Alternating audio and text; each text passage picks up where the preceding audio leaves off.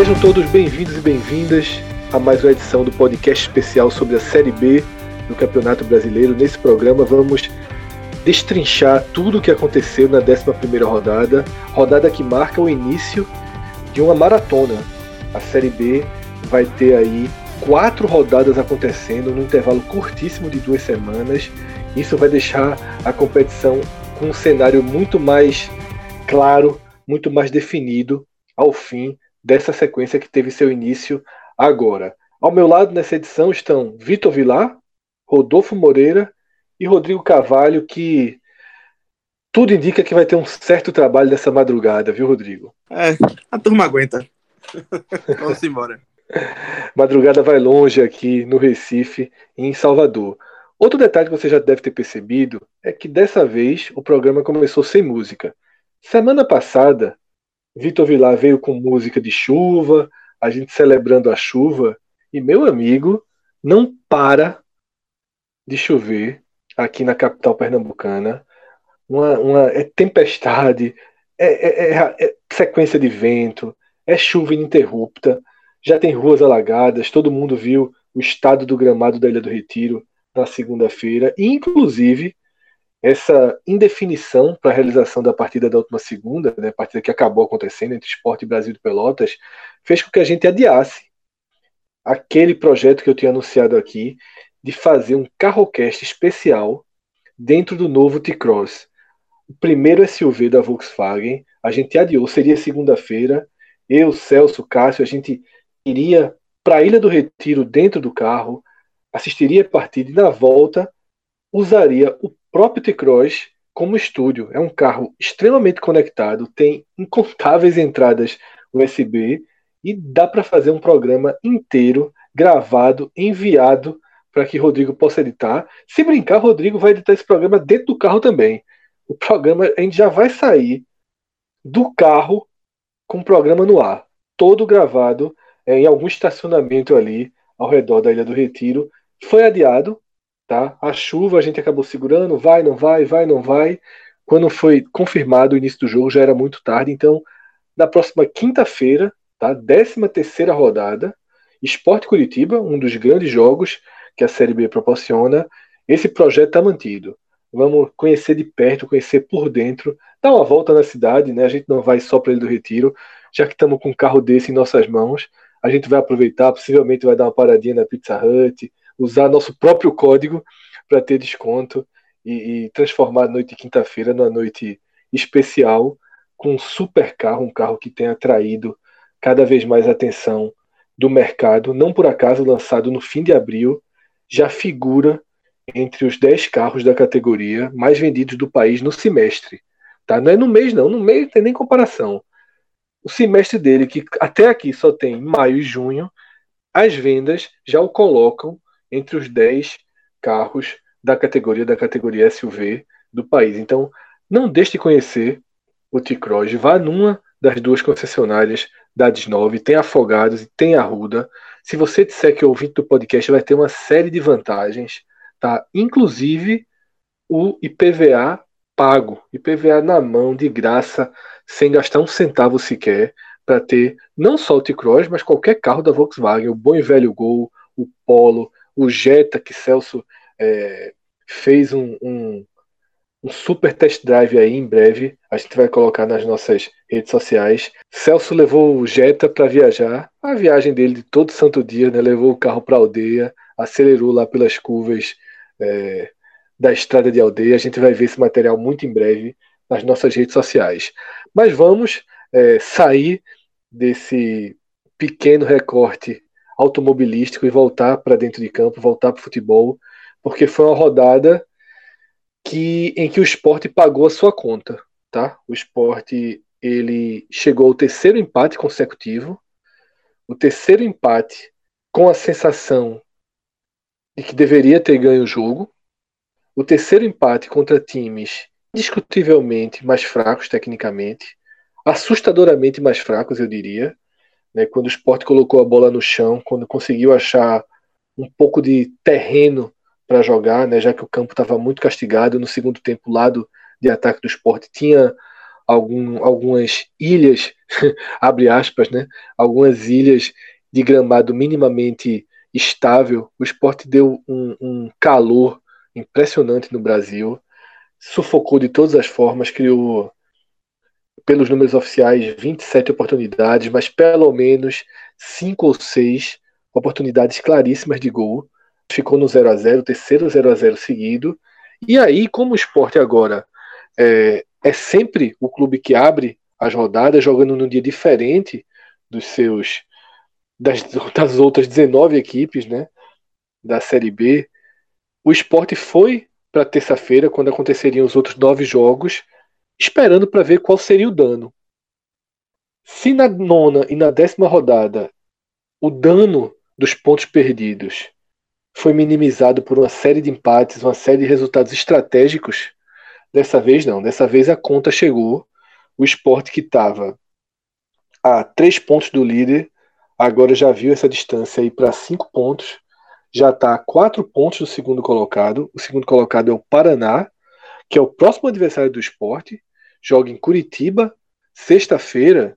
E se o Paraná vence o jogo, o que é o resultado natural, tá? É até o resultado principal que a gente pode apontar para a partida, o Paraná vai abrir sete pontos sobre o esporte, o que já é uma distância bem sólida. Tá? Então, é, de fato, a conta né, da sequência sem vitórias começou a ser paga. E antes da gente fazer um check-up dessa 11 rodada, antes da gente passar jogo a jogo, e esse programa eu diria que ele tem mais um elemento oculto, né?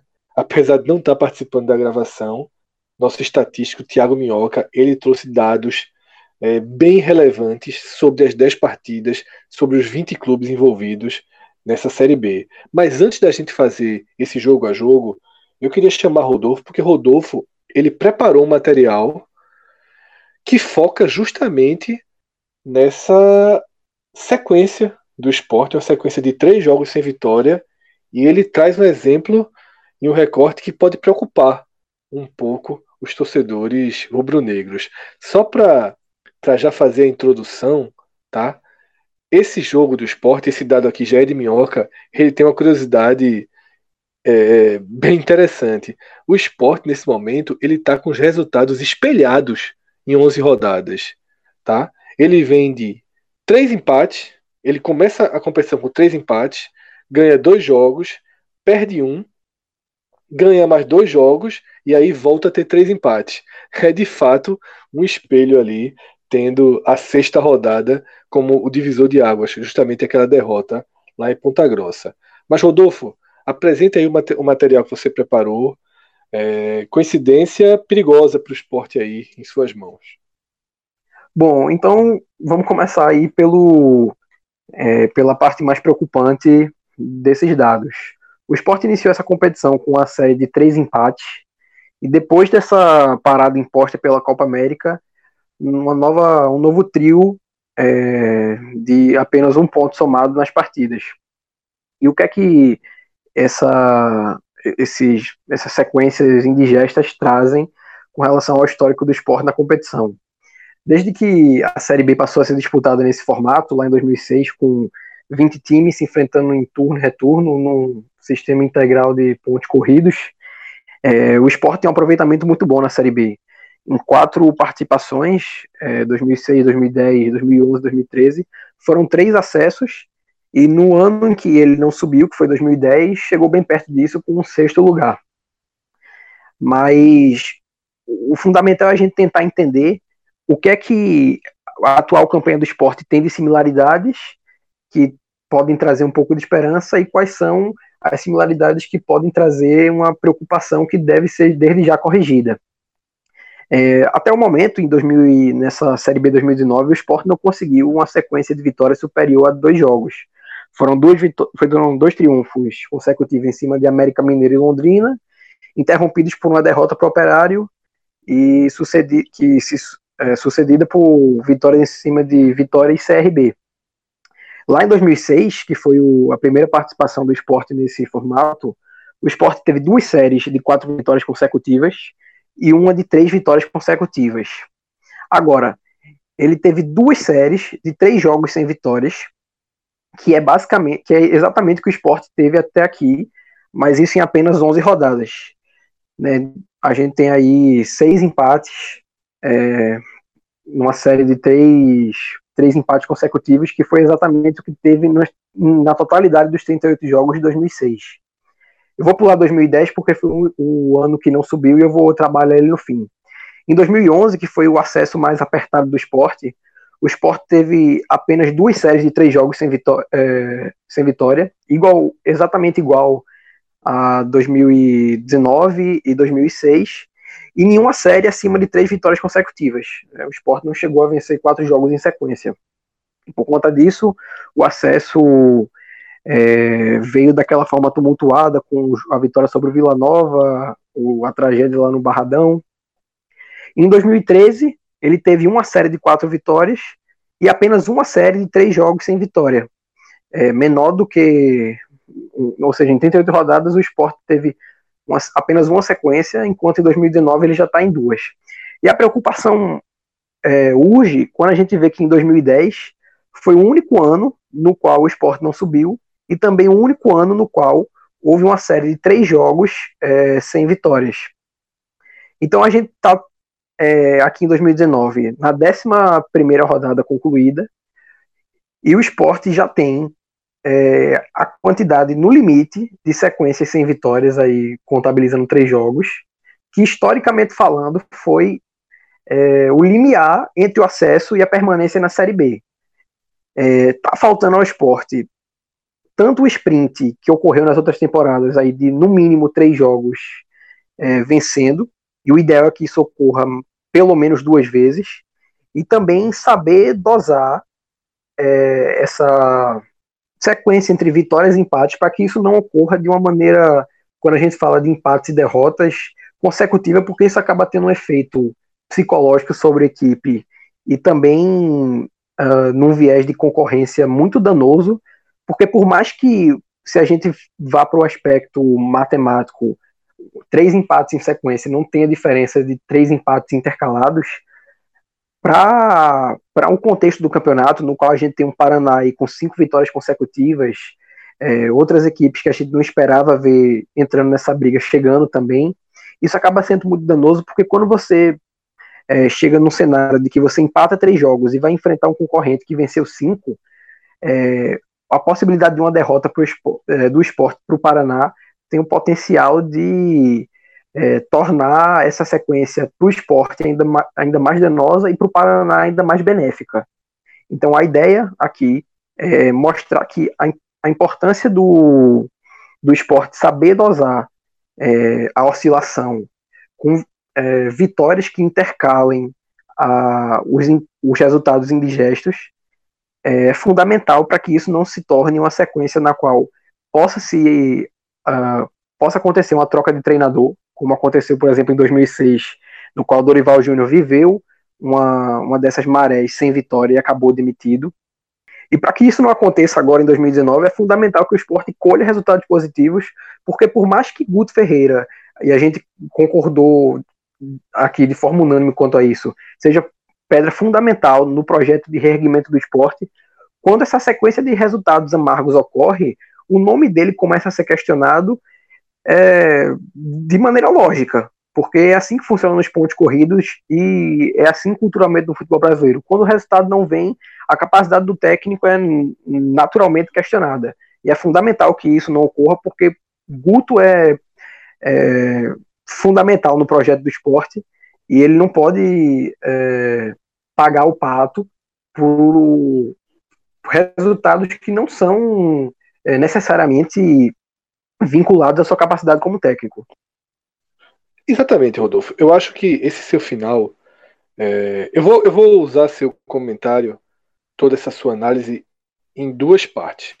O final, que traz mais diretamente o quanto uma série negativa ameaça o trabalho em curso. Eu vou começar por ele e depois vou para a parte mais histórica. Eu acho que esse é o maior dano. A gente falou aqui do dano que a vitória do Bragantino, do Londrina, do Paraná trouxeram para essa rodada, o dano matemático, né? O esporte ficando a cinco pontos do líder. Não é nada, tá? Lógico que no momento a gente sofre, o torcedor se aperreia, justamente pela sensação de pontos perdidos, de pontos desperdiçados. É diferente da sensação do torcedor do Curitiba, por exemplo.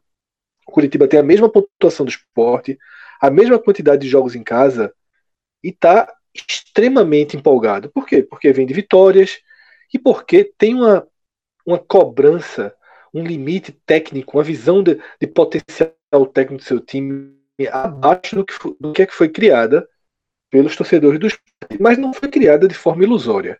Eu acho que está é, tá começando a ficar um pouco difícil que a maior parte da torcida consiga ter o discernimento né, do resultado para o futebol apresentado e, sobretudo, que ainda, ainda, tem que entrar um terceiro item: o contexto que os resultados vêm acontecendo.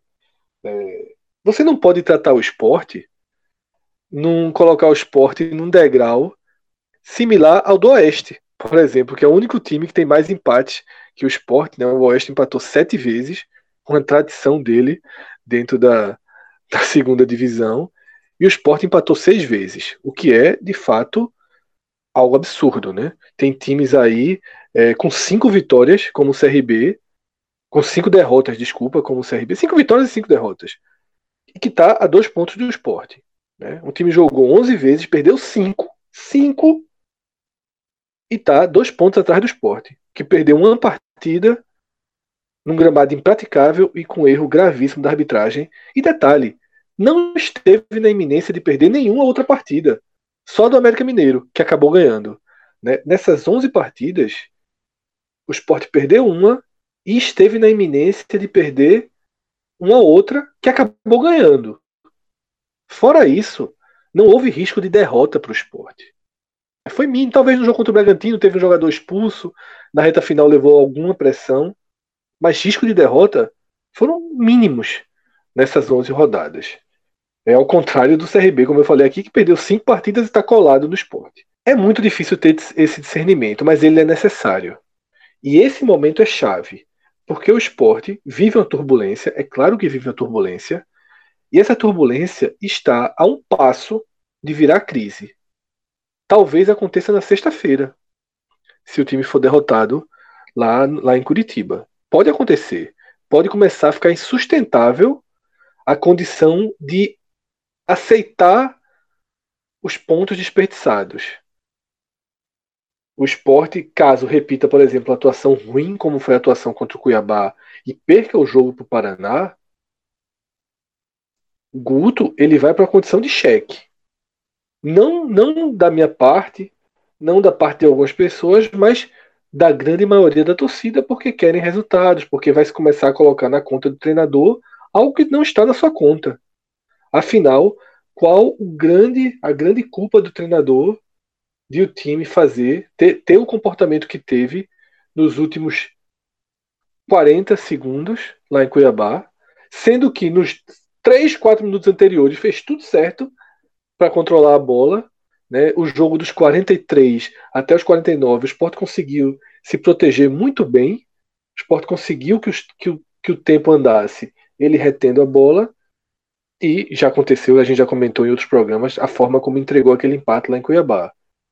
E que culpa tem o treinador de um time que cria seis, sete chances claras de gol, que basicamente não sofre uma finalização contra a sua meta, num campo impraticável, e a bola não entra.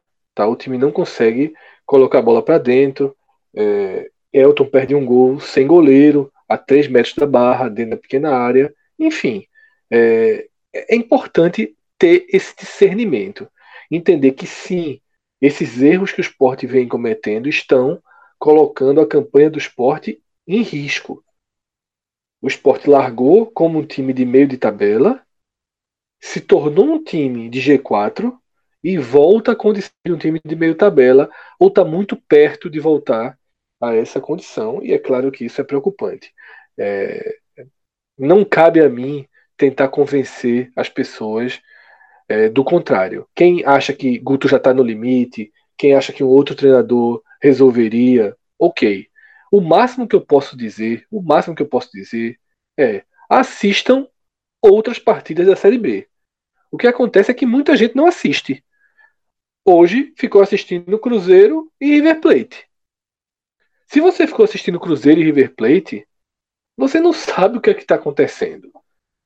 Tá? Você não está vendo é, é, a forma com que o Guarani, por exemplo, está jogando futebol terrível. O América Mineiro, com investimento do porte do esporte, sofrendo. O Vitória, que a gente vai detalhar mais na frente, trazendo jogador, investindo, não consegue se estabilizar. Então, eu acho importante valorizar o estágio em que se encontra. Entender que os problemas, que os erros, eles é, é, abrem portas para que sejam corrigidos, para que contratem um jogador, para que a postura mude. Ainda dá tempo dos erros virarem lições. Tá? E não é só o esporte que erra. Essa rodada, e a gente vai passar jogo a jogo em alguns instantes, ela mostra isso. Um time como a Ponte Preta, que vinha super estável, fez um puta primeiro tempo contra o Bragantino. O Bragantino teve um jogador expulso e a vitória da Ponte se transforma em derrota. O Atlético Goianiense, que tinha se reencontrado no campeonato, perde de um Botafogo em casa de virada. Tá um Botafogo que vinha caindo na competição. Ou seja, não é só o esporte que erra. Todos estão suscetíveis ao erro. Essa é a primeira parte que eu usei como um gancho a, aquela demissão né, de Dorival, que acabou colocando o esporte, dando mais estabilidade ao esporte. Só que Dorival era o iniciante né, naquele momento. Guto não é o iniciante e, e não vejo de verdade. Tá? Se você ouvinte que está discordando profundamente de mim, e desde o telecast muita gente está discordando, me traga nomes, tá? Nomes dentro do patamar que o esporte pode trazer. Se tiver um que eu diga que é no mesmo nível de Guto, já me surpreenderia muito, porque eu não consigo enxergar. Tá? Eu realmente não vejo é, ninguém no mercado capaz de conduzir esse esporte com estabilidade, é, com bom futebol, com equilíbrio. Eu acho que o esporte vem sendo esse time, apesar dos resultados terem parado de acontecer. É, essa palavra equilíbrio é fundamental porque se a gente pega uma suposição é, dentro dessa imaginária sequência de três jogos sem vitória, que por três vezes só se repetiu em 2010 quando o esporte não subiu. Digamos que o esporte empatasse os próximos três jogos, já contando esse do Paraná, o esporte teria 21 pontos e aí, para poder alcançar nas rodadas que restassem os 65 que a gente usa como linha de corte para o acesso, é, dado a estatística histórica, ele teria que ter um aproveitamento no restante do campeonato acima de 70%. E aí, dessas quatro edições em que o esporte disputou é, na Série B, a que teve o maior aproveitamento geral foi 2006, com 56%. Então, é, razoavelmente abaixo desses 72,3%, sendo exato, que o esporte precisaria ter num cenário em que ele empatasse os próximos três jogos, é, ou então em qualquer cenário no qual ele acumulasse mais uma sequência de três partidas sem vencer. E aí, ainda sendo otimista, é, dando aí três empates. É, o fundamental para o esporte é ter equilíbrio e ter em mente de que já houveram inícios de competições piores. É, em 2010, que é um pouco controverso porque foi o ano que o esporte não subiu, mas teve uma recuperação muito boa. O esporte começou a Série B com derrota para o Brasiliense, que acabaria rebaixado, perdendo em casa para Icasa, é, levando goleada do Asa de Arapiraca em Alagoas, é, perdendo em casa para o Duque de Caxias, empatando com o Guaratinguetá. Então o cenário já foi mais adverso e uma reação ocorreu com é, uma coesão a partir de é, um, a identificação da necessidade de uma troca de técnico, que concordo com você, não vejo como algo para esse ano, mas com a qualificação de, de um elenco com a chegada de Marcelinho Paraíba, com a chegada de um Germano, é, a vinda de Elton e Fabrício, é, jogadores que acrescentaram bastante tecnicamente e que é natural, naturalmente, como a gente já discutiu, o esporte vai precisar, mas com um poder de fogo bem diferente do que tinha em 2010. Então cabe aí a prospecção em divisões inferiores, uma criatividade no mercado que o esporte é, tem agora como necessidade. E é tiro, é tiro, é tiro preciso, né? O Sport não precisa trazer 3, 4, 5 jogadores. O precisa trazer dois jogadores. Tá? Dois jogadores de qualidade nesse momento é, dão a sensação de que se o Sport não perder ninguém, o time já se reequilibra. Três jogadores que seja, três jogadores que seja. Mas você trazendo aí dois volantes e um meia, tá? Eu acho que o Sport precisa hoje muito é, de um volante experiente e de um meia, é, aquele meia que entra na área, tá? Aquele meia estilo. Um meia que, que finaliza, um meia que está mais perto do gol, sabe? É, eu vou dar um exemplo de um jogador que já foi muito mais ironizado que elogiado na história do podcast, né? Que é Regis, o craque da galera, mas serve para ilustrar o estilo que eu estou falando. Do jogador que entra na área, que finaliza, que dribla, sabe? É um jogador que está mais perto dos atacantes. Eu acho que o esporte não tem ninguém com essa característica. Fred, Mas, fala, Vilar. Só para finalizar, fechar isso aí, é, como eu falo, né? Aqui na Bahia a gente teve graduação e pós-graduação em Guto Ferreira. Porque no Bahia a gente viu o trabalho dele na Série B e aí depois, em 2018, ele voltou. Mas só para finalizar, Guto, é, e o torcedor do Bahia bem sabe disso, tem uma hora que ele irrita, que ele, ele fica ali no limiar mesmo de ser é, ter o trabalho questionado, de de repente cogitarem a demissão dele. Tem uma hora que o trabalho dele empaca, sabe? Tem uma hora que o trabalho dele começa a suscitar alguma dúvida. E me parece que esse é o momento que ele chegou no esporte, de começarem a questionar o trabalho dele. E aí, geralmente, Guto ele consegue uh, resolver esse nó que ele chegou no Bahia em 2016, por exemplo. Teve uma hora ali da, da, da segundo turno que muita gente falou, ó, com Guto o Bahia não vai subir. Com Guto o Bahia não vai porque não ganhava fora de casa. Esse era o grande problema dele no Bahia de 2016. E ele consegue resolver geralmente com contratação. Ele ele é como se ele faça assim, ó, me dê essa peça aqui que eu preciso. Ele diagnostica o problema no, no elenco, ele passa a, a, o perfil para a diretoria. E se a diretoria trouxer esse perfil, ele consegue encaixar e consegue resolver. Foi assim que aconteceu em 2016. E eu acho que se a, a diretoria do esporte souber ouvir essa necessidade do treinador e souber trazer a peça certa, que pelo diagnóstico aí do próprio, do próprio podcast é um volante, é um meia mais ofensivo, se o esporte trouxer essas peças, eu acho que Guto vai dar a resposta. Inclusive, lá, o jogador, o nome da vez é um que você conhece muito bem, que é o William Farias, né? É um, o nome mais especulado atualmente. Eu vi falar sobre tinha... isso hoje.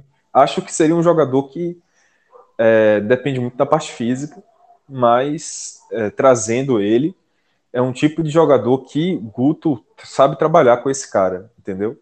É, uma liderança em campo, muito bom marcador. É, se ele estiver bem fisicamente, não sei como é que ele está no São Paulo, não vejo jogando mas pode ser a chave realmente para resolver essa carência do esporte. É, o que eu tenho a dizer sobre ele é o seguinte: primeiro, concordo com toda a análise. O que eu tenho a dizer sobre a negociação, na verdade, é que desde a semana passada eu, eu, eu soube, eu tive uma conversa sobre, sobre William Farias e a resposta que eu tive foi: além de ser um jogador caro, né, o São Paulo elevou muito o patamar salarial dele, tem outro problema aí toda negociação com o São Paulo, o São Paulo quer envolver a parte que o Sport ainda tem a receber de Everton Felipe. Isso é acaba impedindo, porque o Sport ele não quer.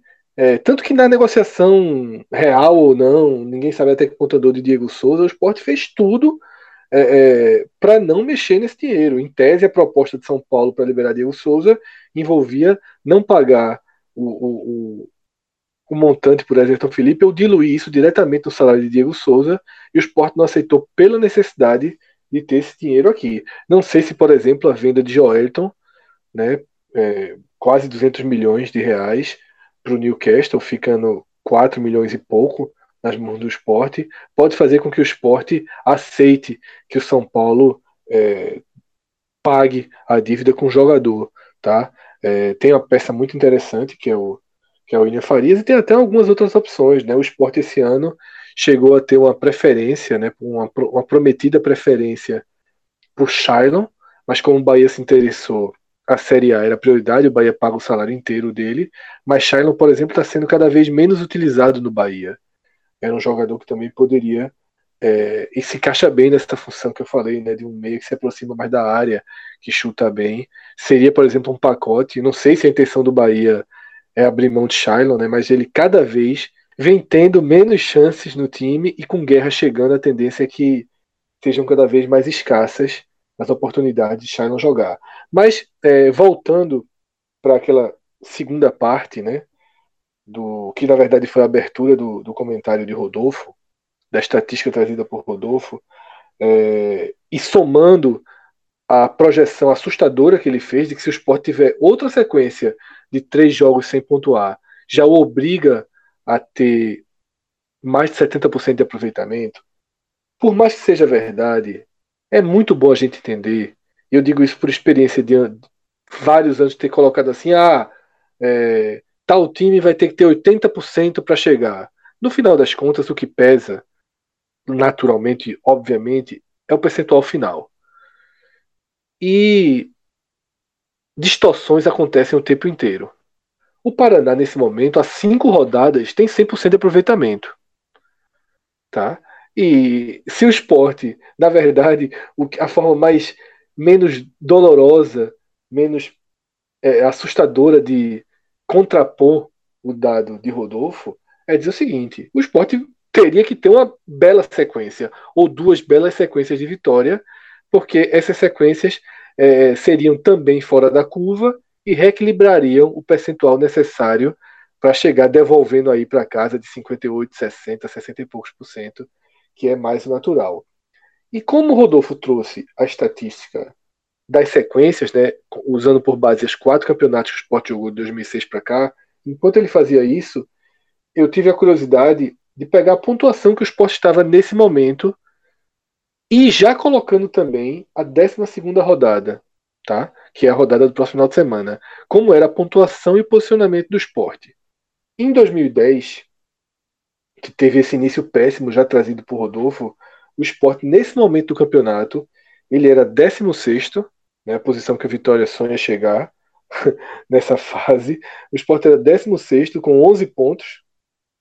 E na 12 rodada, ele continuou em 16 com 12 pontos. Tá? Conquistou um pontinho a mais. Então, nessa campanha de 2010, o Sport não sobe, mas chega na penúltima rodada com chance. Tá uma campanha é, com sete pontos a menos nesse momento, que conseguiu é, se transformar na campanha de quem rondou o acesso. Considerando os três anos que subiu, é, em 2006, o Sport, nesse momento do campeonato, tinha 19 pontos, um a mais do que tem agora. Só que ele perdeu na 12 rodada. Então, ele continuou com 19 na 12 rodada, era segundo, depois caiu para a terceira posição. Em 2011, que é o acesso mais dramático do esporte, ele tinha 17 pontos nesse momento, um ponto a menos, mas ganhou a 12 rodada, ele foi para 20 pontos. E em 2013, que é o acesso mais tranquilo do esporte, ele tinha 21 pontos nesse momento, era o terceiro colocado, e perdeu na 12 rodada, ficando com 21 pontos. Então, dependendo aí do que acontecer sexta-feira, a gente vai, vai é, ver que a campanha não está é, tão diferente assim. Mesmo perdendo, ele estaria a três pontos é, da, sua, da sua campanha que gerou o, o, o acesso mais tranquilo. Né? Então, é, tem muita água para rolar e por isso que eu vou sempre bater na tecla que nesse momento do esporte o mais importante ainda é, tá? O mais importante ainda é o fato de que o time encontra soluções dentro dos jogos para ser o melhor time em campo. Para ser um time com mais chance de vitória que o adversário. Para ser um time que, como aconteceu nas três últimas partidas, foi o time que chegou mais perto de vencer e por três razões diferentes não venceu. É impossível não somatizar, mas é necessário tentar não somatizar. É mais ou menos dessa forma que eu é, chego aí ao final dessa segunda análise do esporte. Né? Foi quase um telecast é, rubro-negro dentro desse programa especial da Série B. E agora a gente parte é, para o resto da rodada. Ao contrário do que a gente faz sempre, que a gente vai fazer uma análise da situação, né, do grupo. Primeiro, eu vou trazer as curiosidades e estatísticas que Thiago Minhoca nos enviou, tá? É, jogo a jogo, né? No jogo do esporte, ele mandou duas observações, né? Esporte 0, Brasil 0. Aquela que eu já citei, né? Do espelhamento dos resultados do esporte. E o Brasil, que em 11 jogos até aqui, em sete deles o Brasil não fez gol. É algo bem impressionante, né? O time marcou apenas em quatro das 11 partidas do campeonato. Saindo da Ilha do Retiro e indo para Sorocaba, Minhoca destaca que nesse empate em 1 a 1 entre São Bento e Operário, São Bento chega a seis jogos sem vencer, o que mostra o time em declínio, e o Operário reagindo. Nos três jogos pós-Copa América, ele fez a mesma pontuação que ele tinha nos oito jogos anteriores. São sete pontos ganhos aí desde que a competição voltou. De Sorocaba para Campinas, e aí, meu velho, o Guarani, que já tinha me deixado uma péssima impressão na rodada passada, né, dessa vez perde em casa para o Cuiabá, jogando muito mal novamente. O Guarani, ele com essa derrota, ele cai para lanterna, tá? Completa oito jogos sem vencer e dos 11 jogos que disputou, ele só marcou gols em três partidas. A última vitória do Guarani é justamente a vitória sobre o Leão Baiano, né? Sobre o, o, o Vitória, num jogo que foi a primeira ducha de água fria que o Vitória teve nessa Série B e você vai entender isso muito melhor quando vir lá mais para frente mergulhar na análise da derrota do pro Vitória nessa rodada, derrota sofrida de virada para o Londrina. É, e o Cuiabá chama a atenção que ele tem a terceira melhor campanha entre os visitantes. Em Florianópolis, um resultado, talvez um dos jogos é, mais importantes da rodada. O Figueirense ele perde o seu primeiro jogo como mandante, ele perde por 1 a 0 para o Paraná, e o Paraná chega, a gente já comentou aqui, na incrível marca de cinco vitórias seguidas. Ele pula da 14 para a segunda posição. E tem aí uma, uma estatística que é também muito relevante. O Paraná ele fez seis jogos fora de casa e marcou gols em todos eles. O único time que conseguiu isso foi o Sport, mas o Sport só fez cinco fora de casa. Tá? São as duas únicas equipes que sempre que viajam fazem um gol. E aqui eu vou fazer uma, um, uma pausa, tá? Rodolfo, historicamente, a estatística está em favor do esporte para sexta-feira, né? O Paraná vai fazer seis, seis vitórias consecutivas. É muito raro na Série B um time atingir tamanha sequência. Eu acho que, apesar dessa, dessa vitória lá no Orlando Scapelli ter colocado por baixo mais umas 5 ou 6 mil pessoas no Durival de Brito na sexta-feira, já deve ter um público bem razoável a estatística, ao menos, pesa para o lado do esporte. Essa série do Paraná é muito fora da curva. É, bem, bem rara. Eu tenho a impressão que o Náutico de 2016 de Givanildo chegou a ter é, esse número de seis vitórias consecutivas e, curiosamente, ainda assim acabou não subindo. É, o que demonstra que, apesar da, da importância do sprint de colocar você na briga, é, pesa muito mais a regularidade depois do final desse sprint do que o sprint em si. É, eu não consigo enxergar, pelo, pelo, menos no papel, o time do Paraná, se, eu não diria nem muito à frente, eu não enxergo o time do Paraná sequer à frente do esporte no, na maquete, digamos assim. O momento é muito bom e o encaixe é muito bom, sobretudo por estar sendo comandado por um técnico que dois anos atrás foi o responsável, o grande responsável pelo, pelo acesso tricolor.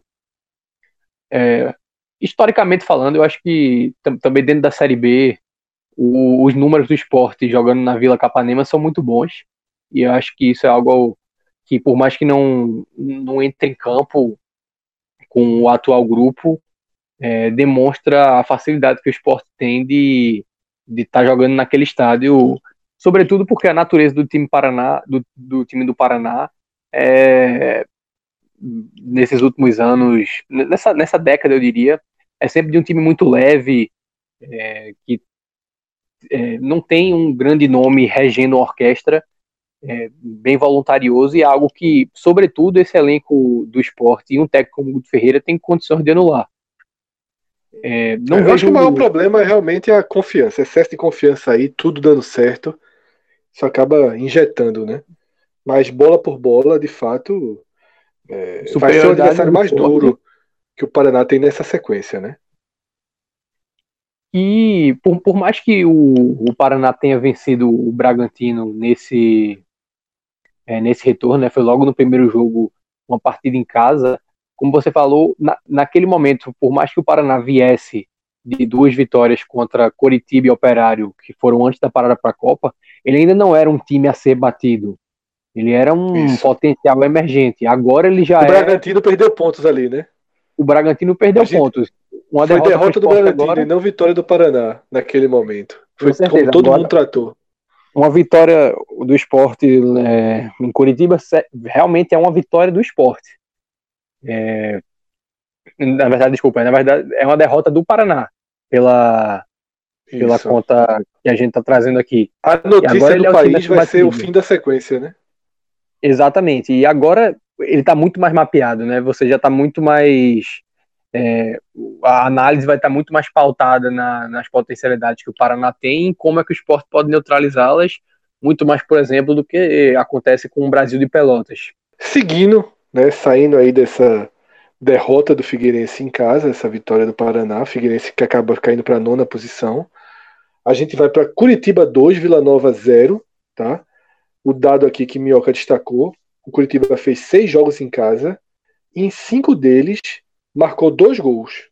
Né, mostra um, um potencial aí ofensivo, né? Rodrigão fazendo gol todo o jogo. A única partida que o Curitiba não marcou foi justamente contra o Londrina. E do outro lado, Vila Nova é o único time da Série B que não marcou mais do que um gol por jogo. Ou seja, ou faz um golzinho ou não faz nada. Vila Nova que começa também a ficar com cara de time que vai jogar embaixo, né? Existia alguma expectativa em torno desse Vila Nova, por ter Eduardo Batista, por ter feito uma Copa do Brasil que ele rendeu um, um montante financeiro a mais, né? Do que grande parte dos times dessa Série B, mas no campo o Vila Nova não conseguiu colocar isso em prática. É, seguindo, a gente vai para um jogo que eu até já citei aqui, e jogo importantíssimo dessa noite de terça-feira.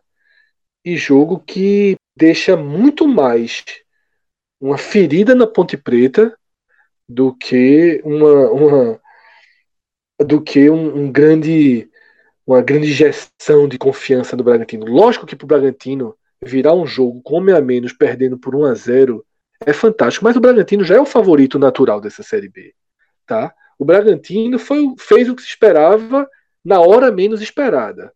Agora, a Ponte, que vinha na sequência de nove jogos sem derrota, tá? ele empata em casa com o Atlético Goianiense na rodada passada, abre o placar, fica com um jogador a mais e cede a virada. É... Rodolfo, eu vi que você acompanhou esse jogo de forma mais atenta aí. Foi para Ponte né, para o trabalho de Jorginho, é um golpe chato de digerir, né? Vai para Salvador pressionado. Bem pressionado. A sensação que a Ponte Preta tem é de que ela desperdiçou cinco pontos contra concorrentes diretos no acesso. E uma pauta que a gente trouxe no programa passado, que seria como ela se comportaria sem os laterais, foi interessante ver como se manifestou nesse jogo, porque o gol da Ponte Preta sai de uma assistência de Diego Renan, lateral direito, e o gol da virada do Bragantino surge de uma lambança entre dois jogadores, entre eles o, o zagueiro que está jogando na lateral esquerda, Henrique Trevisan. É, para mim é um, demonstrativo de que tanto há potencial no, na Ponte Preta de encontrar alternativas para fazer essa reposição, quanto de que não ela não vai ser integralmente realizada sem uma qualificação.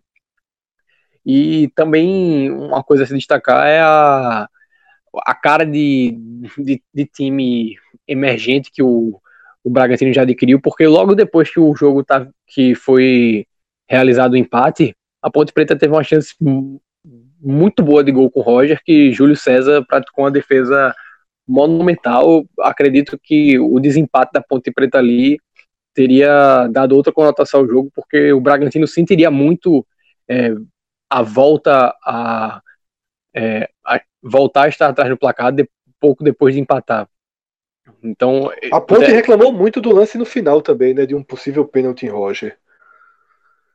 Isso, mas é, na, na, verdade, para quem viu o, o, o, jogo, foram dois tempos muito distintos da Ponte Preta. Um primeiro tempo muito organizado, que na verdade eu comecei a ver é, já depois que o placar tinha sido aberto, mas o, o momento que eu peguei ainda era de uma superioridade da Ponte. E um segundo tempo bem bagunçado e inexplicavelmente bagunçado, porque no momento que você passa a ter uma superioridade numérica em campo, e você tá num momento melhor na partida, isso devia representar é, uma, uma afirmação maior sua. Mas não foi o que aconteceu e eu acho que o resultado acabou sendo justo, porque por mais que tenham sido, cada equipe tenha tido tempo, o fato do Bragantino ter tido um tempo é, superior com um homem a menos dá um, é, um peso maior a, ao momento do jogo em que ele foi melhor. Vilar, dá para aumentar essa pressão aí? no próximo sábado. Pressão contra pressão. Rapaz, é isso, né? A Ponte Preta vinha num momento bom. Agora sim, tem que, tem que botar também o peso de que pegou o líder né, do campeonato. O time que é o favorito realmente. Agora, sem dúvida nenhuma que o, o Vitória é, não vai ter vida fácil no, no jogo que está marcado para o Barradão, né? Para o sábado. É, havia até uma expectativa de que esse jogo fosse na Fonte Nova, né? O Vitória está prestes a fechar uma, uma, uma, uma, parceria com a Fonte Nova, um contrato com a Fonte Nova, seria um fato novo, mas pela, pelo período, o jogo vai ser mesmo no Barradão, né, ter que mudar isso com antecedência. Sem dúvida nenhuma, aumenta a, a, a pressão para a Ponte Preta conseguir um bom resultado aqui em Salvador. Isso aí é. Foi bom para Vitória. Você acha? Eu, sabe por que eu acho, Vilar? Porque assim, o Vitória é um time muito tenso, muito pressionado, muito nervoso. E ter do outro lado alguém que pode explorar essa sua atenção com tranquilidade, eu nunca acho o ideal, sabe? É, a ponte está no momento que se o Vitória abre o placar como fez com Londrina, a ponte vai sentir duramente o golpe. Né? Porque tudo que a gente falou para o esporte começa a valer para a ponte. Se o esporte, na cabeça dele, mora um desperdício de seis pontos em três jogos, na cabeça da ponte mora um desperdício de cinco pontos em dois jogos, né? Com essa virada é, acachapante, né? Com o treinador saindo revoltado, com, o Roger perdendo o gol, né? Com, com briga, com confusão no final. Eu acho que assim a ponte é melhor que a Vitória. Continua sendo e seria ganhando ou perdendo. Mas deixar uma ponte instável, deixar uma ponte desconfortável com o um empate, também acho bom, sabe, Vilar? Eu vou ser meio fire aí nesse momento, porque pelo menos iguala impressão. Igualando impressão, é... Vitória tenta ir para o jogo, né? Tenta. Quem sofreu o primeiro golpe vai sofrer muito. É mais ou menos isso que eu acho que essa rodada desenhou. É... Vou seguindo, tá? Com um jogo que eu até já citei, né? O CRB ganha do Criciúma 2 a 0 tá? Nem Minhoca conseguiu extrair nada muito significativo desse jogo. América Mineiro 0, Oeste 0, tá? Os destaques que Minhoca traz. O, o América só fez dois gols em casa. Dois gols em casa. É o pior ataque disparado dos mandantes. E o Oeste aí, meu velho, já foi citado também, a especialidade dele joga para isso. A diversão do Oeste é realmente empatar, atrapalhar os outros, criar crise é o Ice aí da Série B. Sétimo empate, sendo cinco em 0 a 0 Eu guardei dois jogos aqui para o final, não foi por acaso. Foi para questionar a boca de praga desse podcast e minha, inclusive, no grupo, porque nesse podcast aqui, na, no programa passado, a gente fez uma análise dos times que lutavam pelo G4 e chegamos à conclusão que, a, que Botafogo de São Paulo e Londrina não eram isso tudo, né? E que ficariam é, é, é, aos poucos para trás. Eis que o Botafogo vai lá, em Goiânia, sai perdendo e vira o placar diante do Atlético Goianiense 2 a 1 impondo a primeira derrota em casa do time goiano e fazendo que há quatro jogos o Atlético não sofria gols. Então o Botafogo impõe a primeira derrota em casa do Atlético e ainda faz com que a defesa volte a ser vazada depois de quatro partidas. E o Botafogo tem uma estatística que precisa ser levada em consideração. É o melhor visitante tem 72% de aproveitamento fora de casa e estanca a crise de quatro jogos sem vencer. Eu, Fred, continuo achando que não chega, tá? É... Analisando pela ótica do esporte, naturalmente o empate era o resultado ideal desse jogo. Mas se tivesse ter um vencedor, que seja o Botafogo. Para mim, o Atlético Goianiense perdeu três pontos em casa. Tá? Eu acho que o Botafogo ele não tem é, futebol não tem solidez para ficar nesse G4 até a reta final da competição. Se ficar, vai me surpreender bastante. É, apesar da rodada ter contrariado as nossas previsões, eu, eu a mantenho, viu? E aqui, fechando essa análise, o Londrina bate o Vitória também de virada por 3 a 1 e esse jogo, a grande estatística, ela tá na conta do Vitória. Vitor Vilar, o Vitória, ele chegou a 23 gols sofridos. 23 gols sofridos. E em cinco dos seis jogos fora de casa, tá?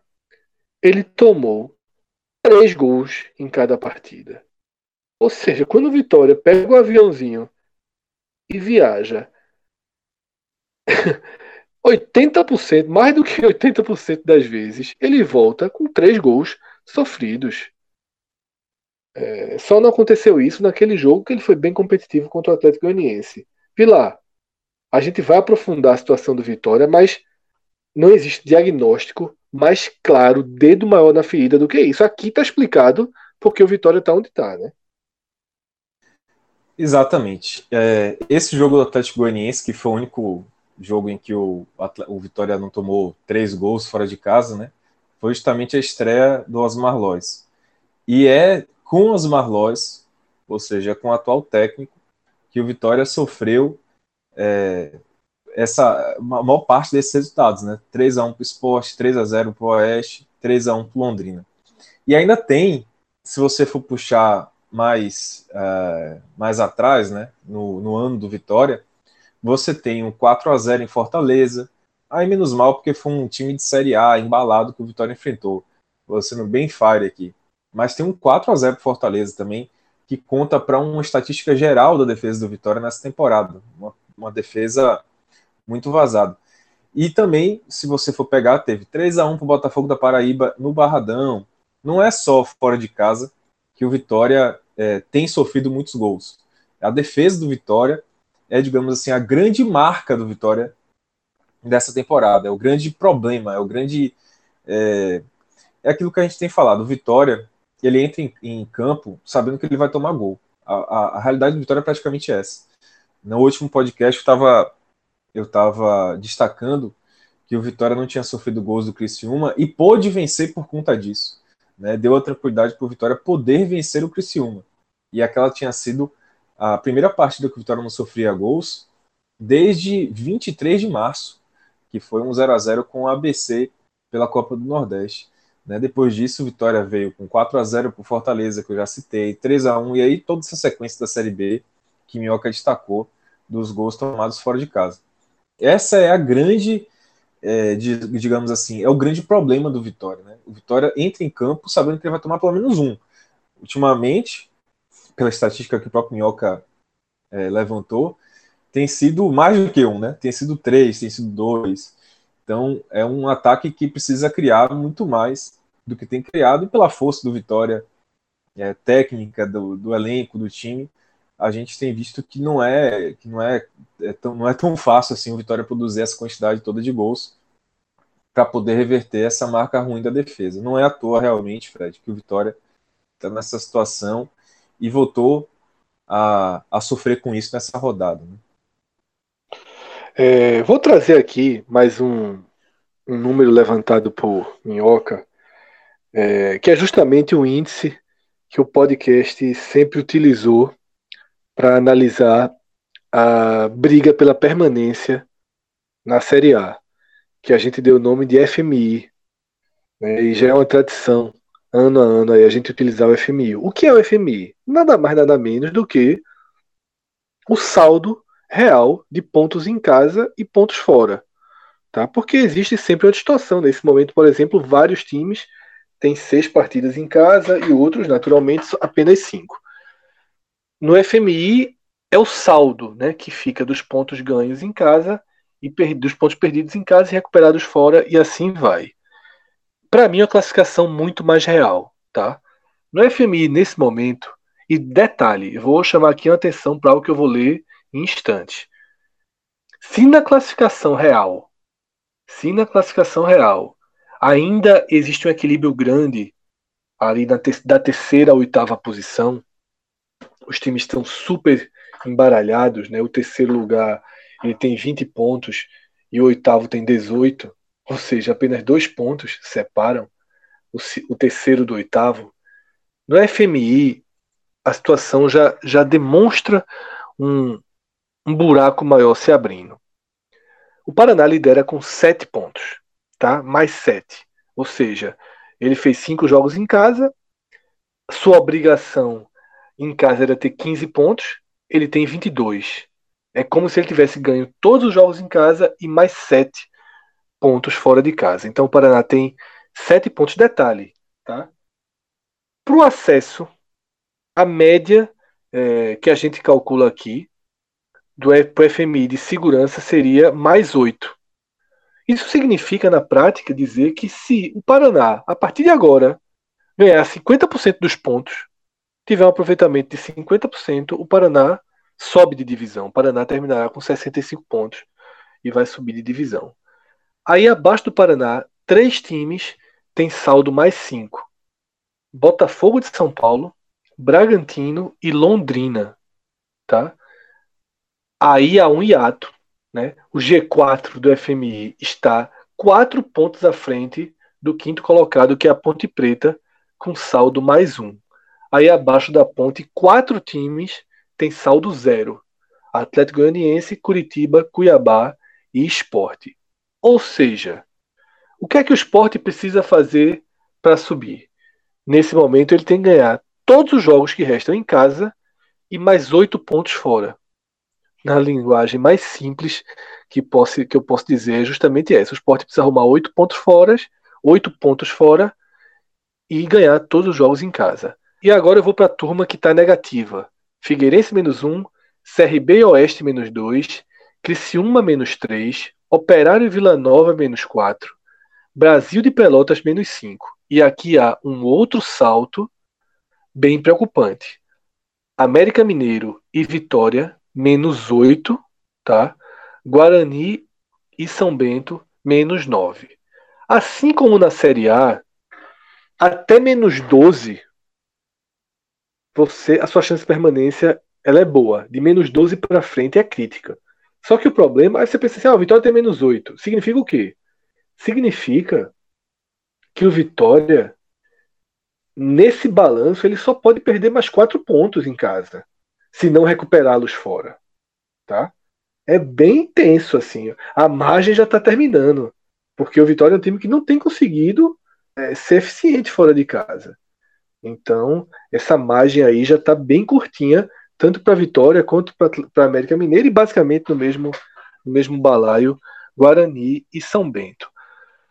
Antes da gente virar a página desse programa e ir para o campeonato de baixo, né, que é justamente o campeonato do Vitória, e aí a gente vai aprofundar o Vitória, eu pergunto aí se Rodrigo Vilar tem alguma leitura para finalizar é, o, o que essa 11 primeira rodada gerou na parte de cima do campeonato. Eu acho que a gente já, já passou aqui é, trazendo o esporte como personagem principal, tudo que orbita em torno do esporte, acho que já foi explicado e deu para entender é, a situação do campeonato, quando a gente falou do Paraná, do Bragantino, do Botafogo. Vocês têm algo mais a acrescentar nessa primeira metade do programa?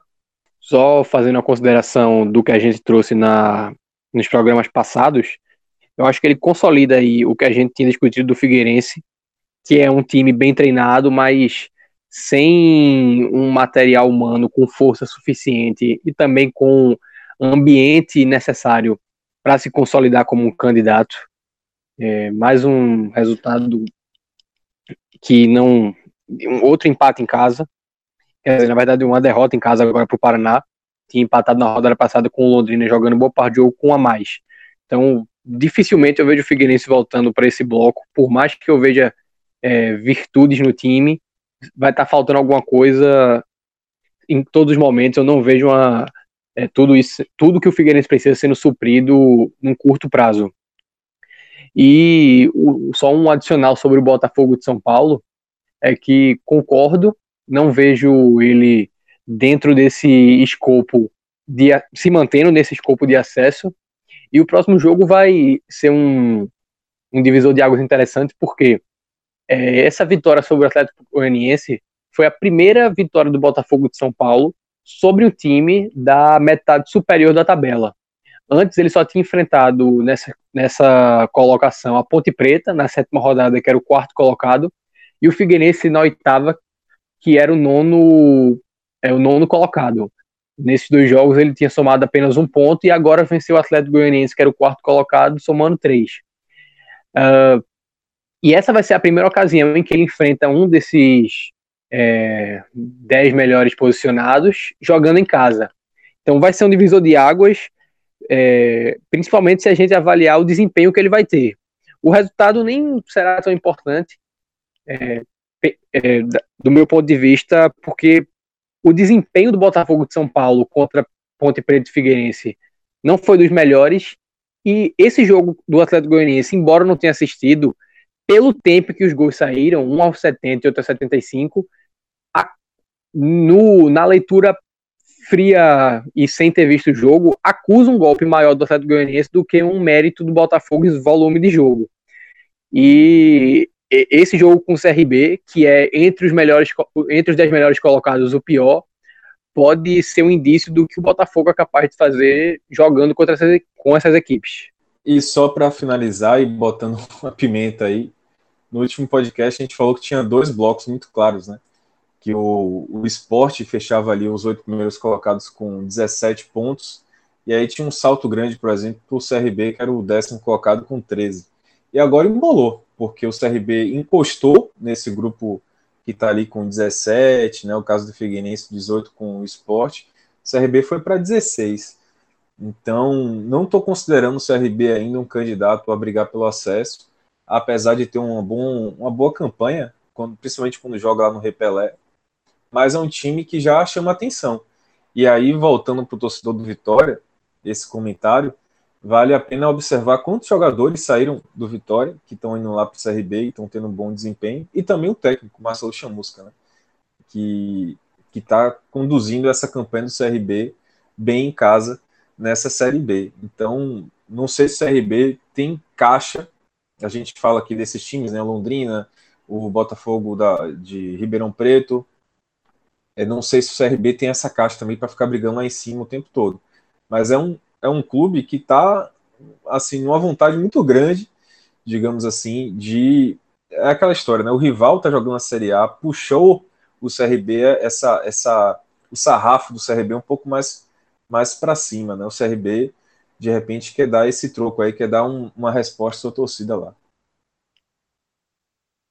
É isso, eu acho que o CRB, sabe, a quantidade de derrota deles para mim chama muita atenção.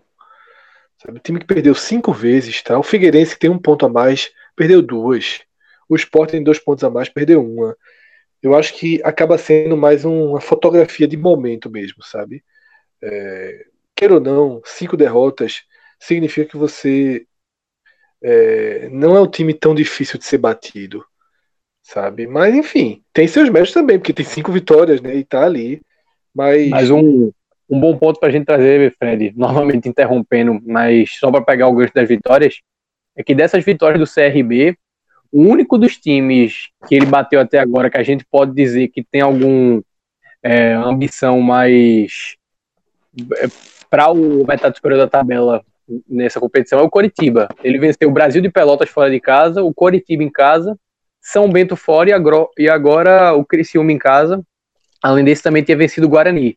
Então, Brasil de Pelotas, time que eu ainda coloco como um candidato ao descenso, Guarani brigando contra a queda, São Bento brigando contra, contra a queda, é, o Criciúma um, um intermediário, somente o Coritiba aí como um time que a gente pode dizer ter uma maior qualificação.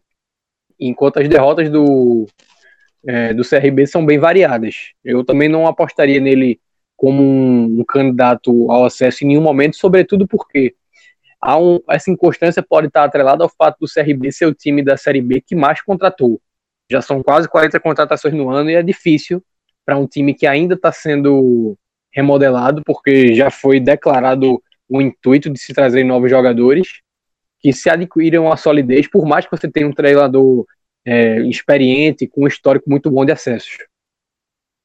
É de fato uma fotografia do momento, sabe, Rodolfo? Eu acho que é, a gente às vezes tem que é, se impor os números. Lógico que é flagrante, como o Vilar falou, tem que ser tratado. Você obrigatoriamente o coloca na página de cima, mas é, é uma fotografia de momento, como para mim o Atlético, o, o, Botafogo de Ribeirão Preto também é uma fotografia de momento.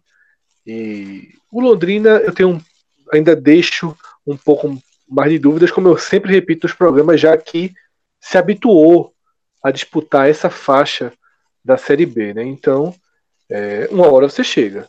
Né? O CRB é quase que um habituê também dessa faixa, mas ele acaba sempre perdendo força, sempre ficando ali nono, décimo. Ele vai, que é, que é justamente a posição que ele está. E a fotografia para mim é essa. Para mim, o CRB é um time que, em casa, sobretudo, ele lida bem com os adversários mais fracos. Eu acho que o reflexo é esse. É, do que eu vi até aqui, existem times horrorosos, tá? É, São Bento,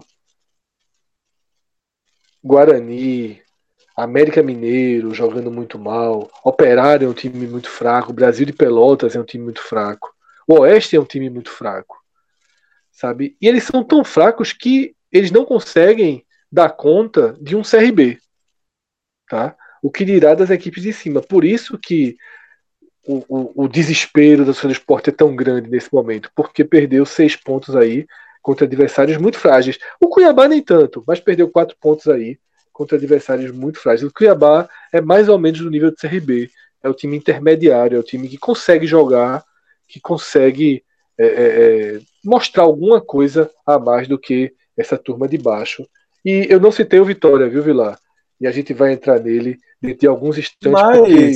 veja só, você falou que o Guarani é muito fraco, o São Bento é muito fraco, quem mais? O Oeste é muito fraco. Todos esses times ganham vitória, meu amigo. Eu tô protegendo, eu tô. a gente vai mergulhar no Vitória, mas antes, eu queria até compartilhar com vocês um hábito que tem sido cada vez mais comum para mim. Sempre que eu chego em casa, depois da minha última é, viagem de carro é, do dia, né? Eu chamo de viagem porque é assim que a gente trata. Não é que eu faça uma viagem como o Celso faz. Meus, meus deslocamentos, eles são deslocamentos, ainda bem, muito curtos e quase sempre eu também dirijo no contrafluxo, dirijo mais pela madrugada, né, saio de casa já no final da tarde, quando está todo mundo voltando. Mas eu criei o hábito de, sempre que chegar em casa, abrir o vai e fazer uma análise de como foi o consumo do dia, né, de quanto eu gastei, porque isso é interessante para várias coisas. Sabe, você entender de forma precisa quanto você gasta com seu carro diariamente é uma informação muito importante. Então, é, nessa terça-feira, a gente já está na quarta, está na madrugada, mas nessa terça-feira, por exemplo, eu fiz quatro trajetos de carro. Eu vou contar já a volta para casa na madrugada, tá? Eu fiz quatro trajetos de carro e gastei algo em torno de entre 11 e 12 reais. Eu não estou fazendo aqui a conta. O vai ele traz isso de forma precisa. Tá? Meu primeiro trajeto, por exemplo, eu saí de casa para ir jogar tênis lá no esporte. Foi um trajeto de 14 minutos. E nesse trajeto, é, meu carro consumiu bastante combustível, 6,49 por litro, né? tinha um pouco de trânsito em alguns lugares, e o custo foi 2,92. Tá? Comparando, por exemplo, com o trajeto na hora que eu fui para o jornal, eu saí de casa às 7h20 e cheguei no jornal às 7h42. Nesse trajeto, o carro já teve um consumo um pouco melhor, se aproximando de 9 km por litro, e meu, e meu custo foi 3,12. O Vaita traz todas essas informações. Eu estou dando o resumo do dia, mas essas informações elas chegam em tempo real. Tá? Eu termino a viagem, ele traz todas essas informações e ainda pode se aprofundar muito mais nisso daí. Você pode ir fazendo recorte, curando é, pontos que sejam mais interessantes para você avaliar, estudar o desempenho do seu carro, além, é claro, do scanner, também é outro hábito. Esse aí eu não faço no fim de todas as viagens, mas sempre que eu termino o dia, duas ou três vezes por semana, eu passo o scanner para saber se está tudo ok, com bateria, por exemplo, que é sempre algo é, é, muito perigoso num carro, porque a tecnologia vai aumentando cada vez mais. É raro os carros deixarem alguém na mão, mas bateria, meu amigo, é como a gente fala no podcast, né? A bateria é a diarreia do carro. Né? A diarreia pode acontecer com um milionário ou com um mendigo. E a bateria ela pode falhar para o melhor carro do mundo e para o carro que está caindo aos pedaços. Aí todos eles se, se igualam nesse ponto.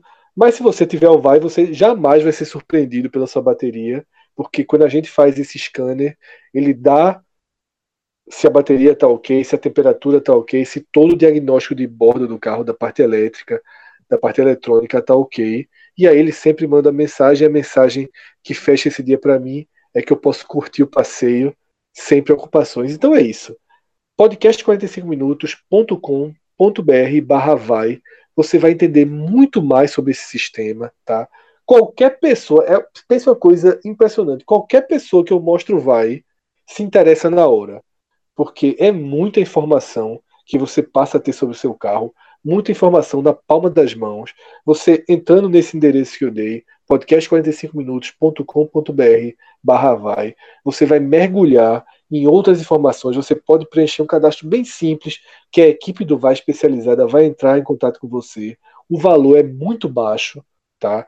É um sistema que além dessas informações todas que eu destaquei aqui, tem o rastreamento, seu carro fica completamente é, é, é, ao seu alcance, toda a movimentação, se uma porta foi aberta, se alguém encostou, é algo realmente que protege muito o carro e que se oferece como alternativa incomparavelmente mais econômica do que qualquer seguro, tá? E olhando as pesquisas, algo que me surpreendeu muito quando a gente iniciou a parceria com o Vai foi saber que apenas um quarto dos veículos em circulação no país tem proteção de um seguro. Ou seja, 75% dos carros não tem proteção. E essa é uma oportunidade é, bem interessante de você aumentar muito a proteção do seu carro. Você vai ter, como eu falei, todo o controle sobre ele.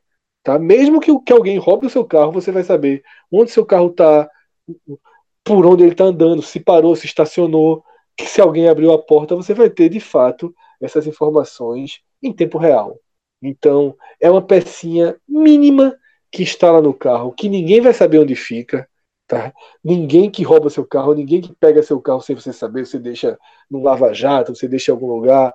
Se alguém te fizer qualquer uso, qualquer movimento inesperado, indevido do seu carro, você vai ter essa informação. Repito o site para fechar, podcast45minutos.com.br barra vai. Não deixe de conhecer, tá?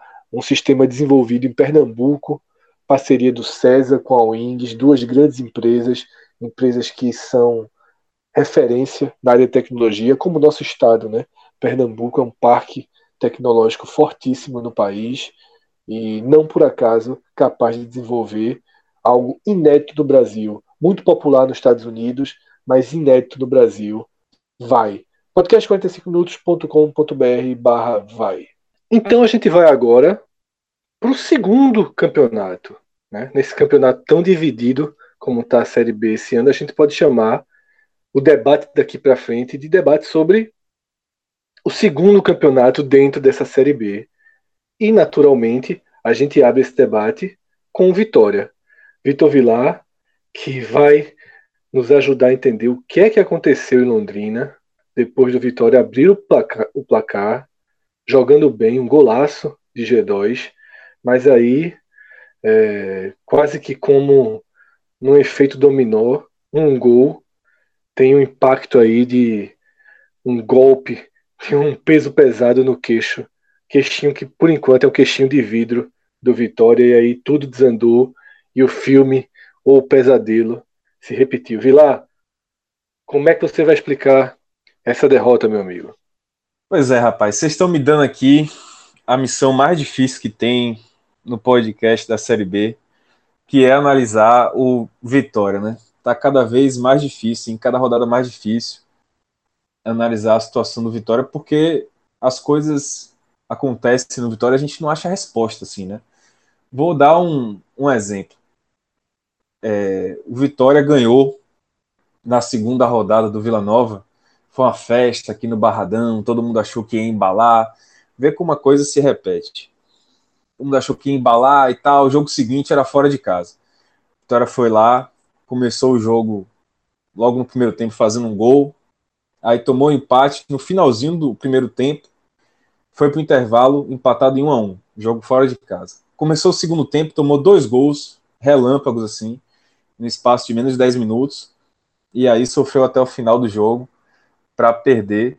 Eu estou falando do jogo do Guarani, que foi lá pela terceira rodada, foi exatamente assim, e agora esse ciclo se repete para Vitória nessa rodada, 11 primeira rodada da Série B.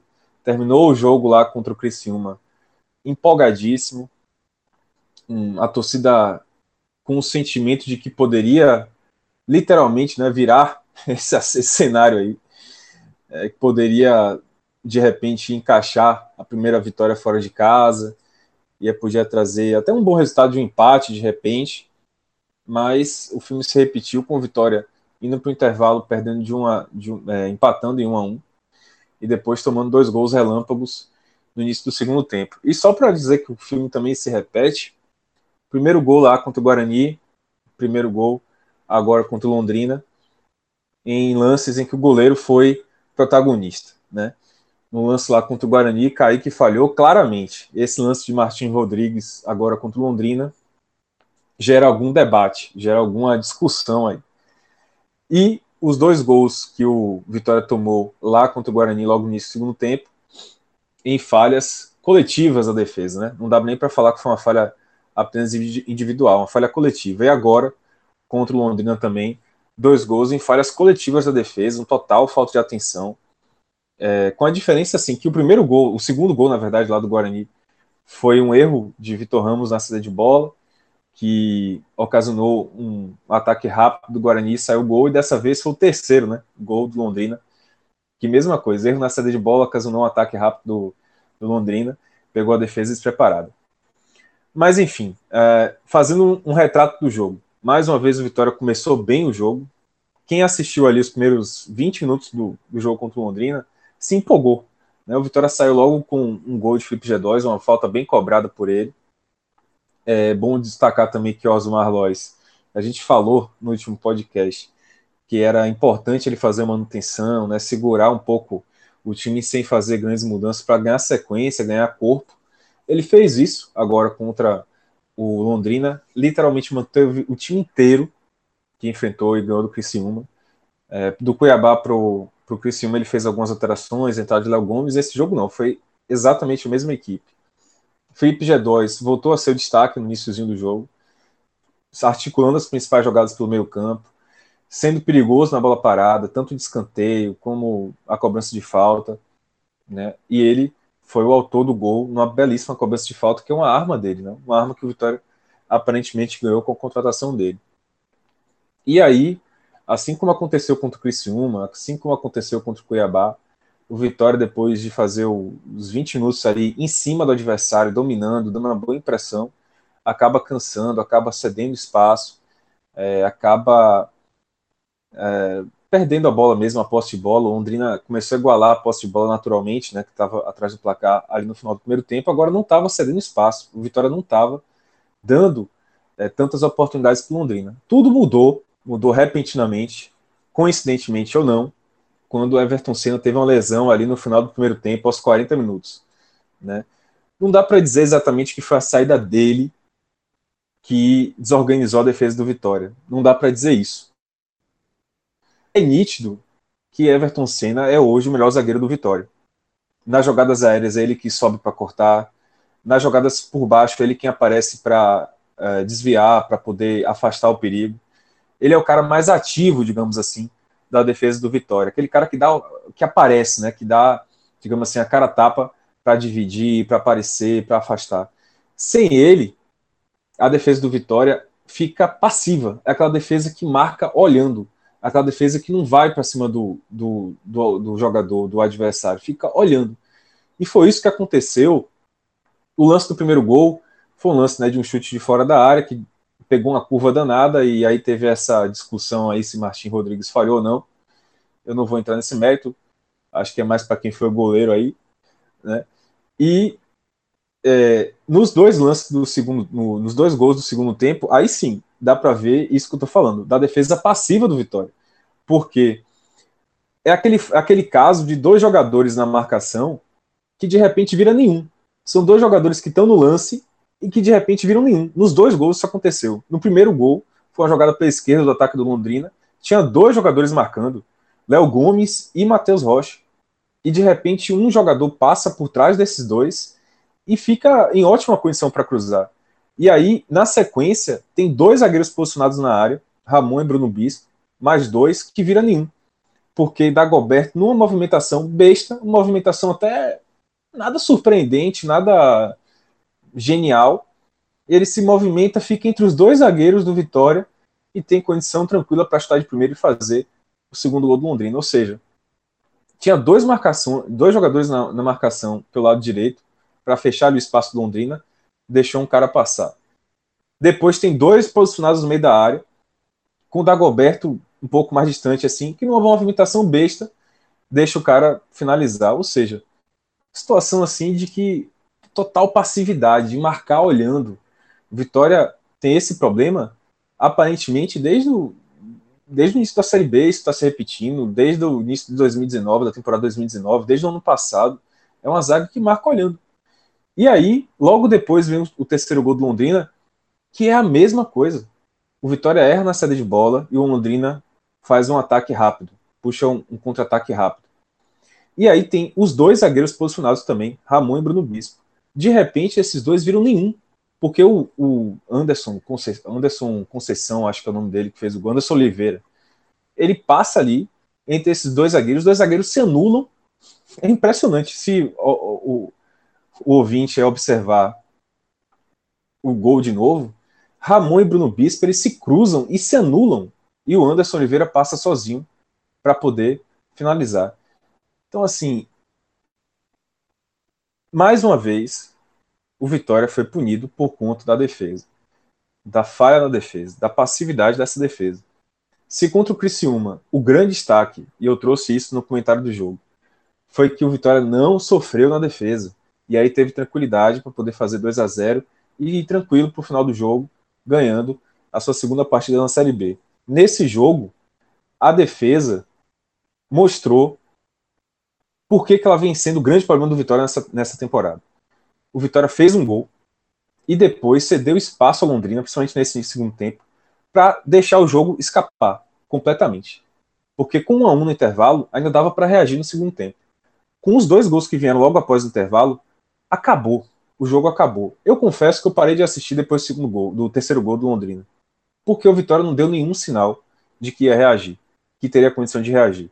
E esse, essa apatia do Vitória de reagir é algo conhecido ó, desde o início da Série B. O time que não consegue virar a partida. Então, é, por conta dessa desatenção da zaga, o jogo escorreu aí pelas mãos do Vitória muito rapidamente. E esse é um problema que está se repetindo desde o início da Série, da série B. É, eu tenho algumas é, concordâncias e outras discordâncias em relação ao que o Vitor trouxe não em relação à, à leitura em si do jogo, mas ao contexto que é necessário para a gente entender como essa atuação do Vitória, como as falhas é, contextualizadas dentro do, da movimentação do campeonato. É, aí eu diria que a vitória do. que o triunfo do Vitória sobre o Criciúma na rodada passada, ele foi muito bom para a autoestima do torcedor e da equipe, mas se tratando da tradição que o Vitória tem como um time que é um candidato natural ao acesso na Série B, candidato natural a um título na Série B, é, ele traz uma ilusão que é muito comum para as equipes tradicionais que estão brigando numa situação de rebaixamento, de que aquilo ficou para trás. Por mais que o racional é, martele de que você ainda está vivendo uma situação adversa e de que você ainda não pode estar tá pensando muito à frente, em termos de desempenho, a gente acaba esquecendo de considerar disso. É, um dos pontos que pode ter sido bem crucial para o Vitória não ter sofrido contra o Criciúma é que o Criciúma tem um dos piores ataques da Série B. É, com apenas sete gols marcados, o ataque do Criciúma só está à frente do Guarani, empatado com América Mineiro e Vila Nova, que são todas equipes abaixo dele na tabela, e o Criciúma é 15, então isso aí está bem nivelado por baixo. É algo que facilita bastante para que o Vitória tenha tido uma, uma, atuação defensiva segura na rodada passada. E o segundo é que o Londrina, é, por mais que seja uma equipe é, ainda buscando uma consolidação na Série B que vem ocorrendo nas últimas temporadas, é, ela tem um, uma regularidade nessa Série B muito impressionante, porque além de a gente ter abordado na, no último telecast da Série B que ela teve a tabela até aqui mais complicada na competição, até for, esse jogo com vitória foi apenas o quinto em casa.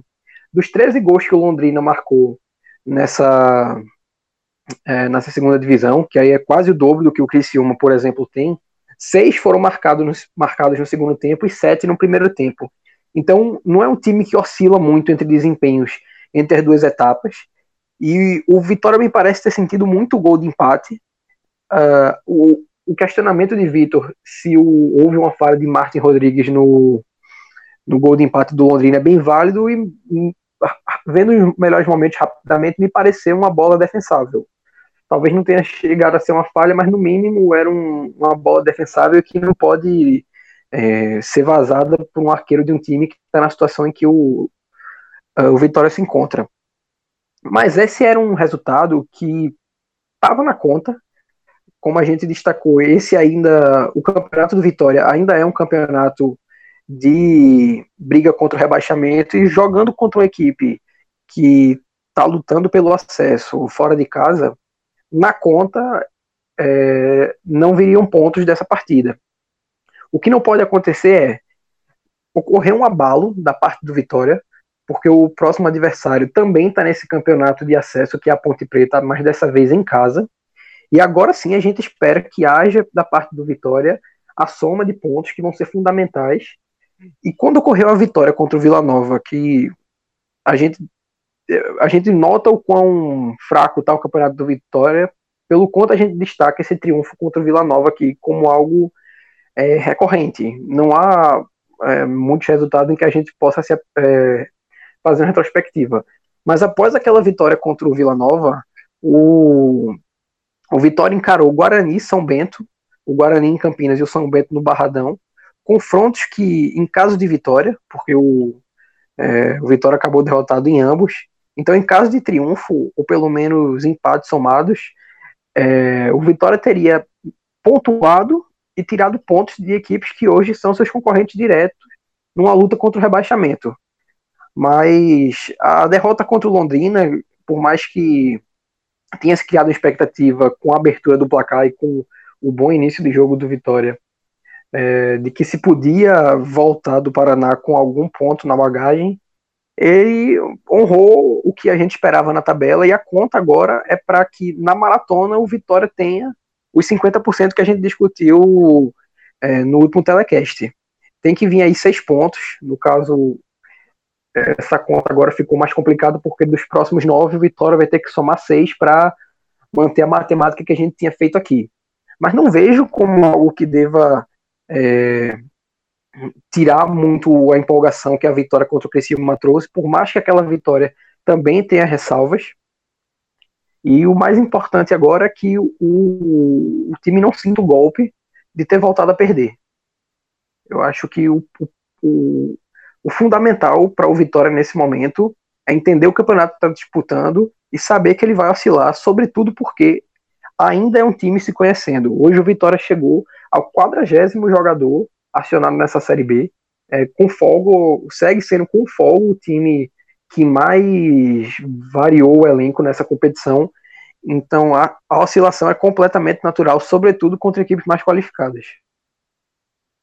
É, eu, eu concordo contigo, Rodolfo. É, concordo em tudo. Agora sim, adicionando, é, adicionando né, um, um, lado de torcedor e de, de quem acompanha de perto o torcedor do Vitória, eu acho que esse, é justamente esse o problema, né? E eu concordo com, com quando você disse que o Vitória tem que entender o campeonato que ele está fazendo. E eu vejo uma distância muito grande do que é o Vitória de fato nessa Série B e o, o quanto ele tem que entender o que ele é na Série B hoje. E há, um, há uma distância grande do que a torcida espera do Vitória, sabe? Porque o Vitória ele é um clube que na Série B, depois de um jogo contra o Criciúma, do jeito que ele ganhou em casa, 2 a 0 com tranquilidade, o jogo seguinte ele ganha imediatamente a pressão, independentemente de quem seja o adversário. Mesmo a gente falou isso aqui no podcast de maneira fria, né? De que o Londrina vive um melhor momento, um time regular, em casa, tudo isso. Mas a torcida vai esperar que o Vitória encaixe um outro resultado, sabe?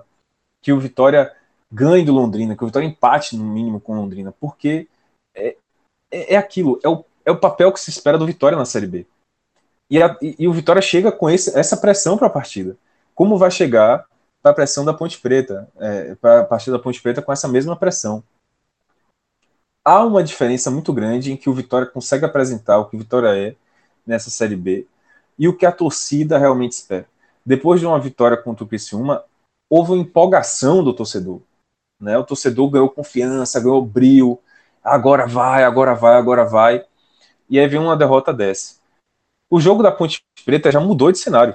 Agora é pressão enorme em cima dos jogadores. Agora é pressão enorme em cima de Osmar Lois, que voltou a ficar na corda bamba depois desse resultado. O Vitória não é um time que tem paciência para trabalhar. Isso é da natureza do Vitória, como um time grande que está na Série B e que está nessa situação. Não há essa paciência para trabalhar. E eu vejo isso como um, dentro do próprio jogo, sabe? Dentro do próprio campo. É o que você falou. O Vitória, ele quando tomou o empate do jeito que ele tomou, com uma falha discutível aí do Martin Rodrigues, o Vitória se abalou. E aí depois tomou no, no segundo tempo os dois gols. Aí foi que completamente morreu. O Vitória sem poder de reação nenhum. Sente o abalo de um, de um, de tomar dois gols como aquele, sabe? É, é, a minha preocupação é exatamente essa. O Vitória vive hoje uma situação que é completamente alheia à realidade dele. O Vitória brigar contra o rebaixamento para a Série C é uma realidade assim longe do que o torcedor mais pessimista do Vitória esperava para essa Série B. Era, é algo assim, é um desastre, tá? É um desastre. E aí, depois de uma, de uma partida contra o Criciúma, enche-se de, sabe, de confiança. E aí vem uma, uma porrada dessa contra o Londrina, ainda que, volto a dizer, ainda que seja um jogo que a gente esperava que o Vitória tivesse dificuldades, que é um. Mas, amigo, é uma porrada grande. E esse jogo contra o Ponte Preta, o Vitória já vai entrar em campo com o clima do segundo tempo, sabe? É isso que eu quero finalizar, o Vitória vai entrar em campo com o clima desse segundo tempo contra o Londrina. E se a Ponte Preta sair na frente do placar logo, aí o Vitória vai desandar. Eu não sei até que ponto, como é que isso pode ser trabalhado lá na, na Toca do Leão, trabalhado na torcida, de entender a situação do Vitória, de tirar um pouco dessa pressão para ver o que acontece, sabe? Tipo assim, vamos pressurizar, vamos, vamos entender o campeonato, vamos entender que é está acontecendo com o Vitória nesse momento, que a vida, a vida do Vitória é brigar realmente contra a Série C, que, que acabou assim é, que tem que tirar essa pressão do, do Vitória e encaixar duas, três, quatro vitórias seguidas na, na, na, Série B. Eu não sei como é que isso pode ser trabalhado, mas é algo que tem que ser feito para ontem. Eu não sei é... como, mas tem que ser trabalhado. Eu vou te interromper rapidinho só para pegar o, o, gancho do que você está falando e não, não, prolongar muito aqui nesse debate. Mas eu vou usar minha recente experiência de um torcedor do Náutico, porque em 2017 é, a situação do Náutico, na verdade, era bem pior que a do Vitória, porque nas 11 primeiras rodadas, e a gente acabou de ter o encerramento da 11 primeira, o Náutico não tinha vencido sequer um jogo ainda. E viria, é, iria vencer, ter o primeiro triunfo justamente na 12 segunda rodada em um jogo contra o ABC em Natal.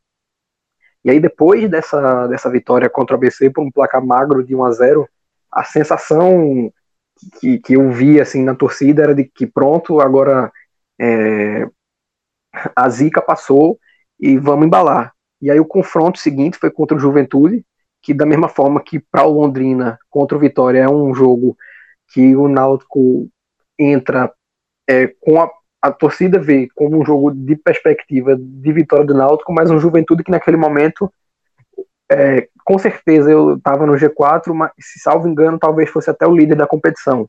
E aí o Náutico empatou em casa e aí começa a crítica da torcida de que já né, é, empatou em casa, não conseguiu vencer em casa e aí perde o apoio e começa uma cobrança excessiva para um elenco que ainda estava sendo reformulado. O, o, meu conselho dentro dessa experiência seria realmente paciência. Eu, eu entendo muito isso porque o Náutico naquela de 2017 ele vinha de duas séries B, a de 2015 e a de 2016, em que ele foi quinto colocado. Ficou ali, acabou o campeonato a uma vaga do, a um posto do G4. Em 2016 foi radicalmente pior, porque se tivesse vencido o jogo na última rodada, ele teria subido no lugar do Bahia. Então, entrou em 2017 com uma pressão muito grande de conquistar o acesso e demorou muito para se entender que a luta do Náutico não era para subir em 2017, era para não cair. E acabou caindo. É, eu entendo que é complicado ter essa aceitação pelo, pela tradição que o Vitória tem, é, pelo patamar inclusive pela qualidade do elenco do Vitória, que não devia estar nessa situação. Mas, para mim, hoje, o, como torcedor do Náutico, o que eu aconselharia para o torcedor do Vitória era, nesse momento, comemorar que os concorrentes diretos, o América, o Guarani, o São Bento, o Vila Nova, estão numa fase, voltaram numa fase ainda pior do que a do Vitória. Nenhum deles venceu. O Guarani hoje fez uma partida muito ruim contra o Cuiabá, foi derrotado jogando é, merecendo a derrota, o América empatou em casa, é, o São Bento novamente com empate. Para mim, o que pode ser o diferencial para o Vitória é justamente a assimilação disso e saber que se, se, se, ocorresse uma reviravolta no qual o Vitória conseguisse a classificação para a Série A, ótimo. Mas para mim, o fundamental é, da parte do apoio do torcedor seria entender que o plano do acesso do Vitória não está mais em 2019, ele está em 2020. Rodolfo, eu, resumiria, eu faria o resumo da seguinte forma: o Vitória foi rebaixado para a segunda divisão em novembro de 2018. E essas 11 primeiras rodadas, de uma vez por todas, rebaixam o Vitória para a segunda página da segunda divisão. Eu acho que o Vitória tem que encarar dessa forma, é o resumo do que vocês dois falaram. O Vitória precisou se readaptar, mudar de pensamento de visão de clube. Não é mais um clube de Série A, é um clube de Série B. E agora ele está obrigado a se colocar como um clube de segunda página de Série B, na melhor das hipóteses. O Campeonato Vitória é o campeonato da sobrevivência e só isso, nada além disso. 100% de acordo. Perfeito. Eu acho que essa vivência é, de quem já passou por essa experiência é, talvez seja isso que o Vitória precisa absorver, sabe? O Vitória, eu falei isso no último podcast, depois do resultado do Criciúma, o Vitória falou: olha o Goiás, olha, usando o Goiás como exemplo. Rapaz, é, é esse o nível tá, da torcida do Vitória hoje, de, de achar que, que ainda dá. Ah, não, ainda dá para virar, ainda dá para subir.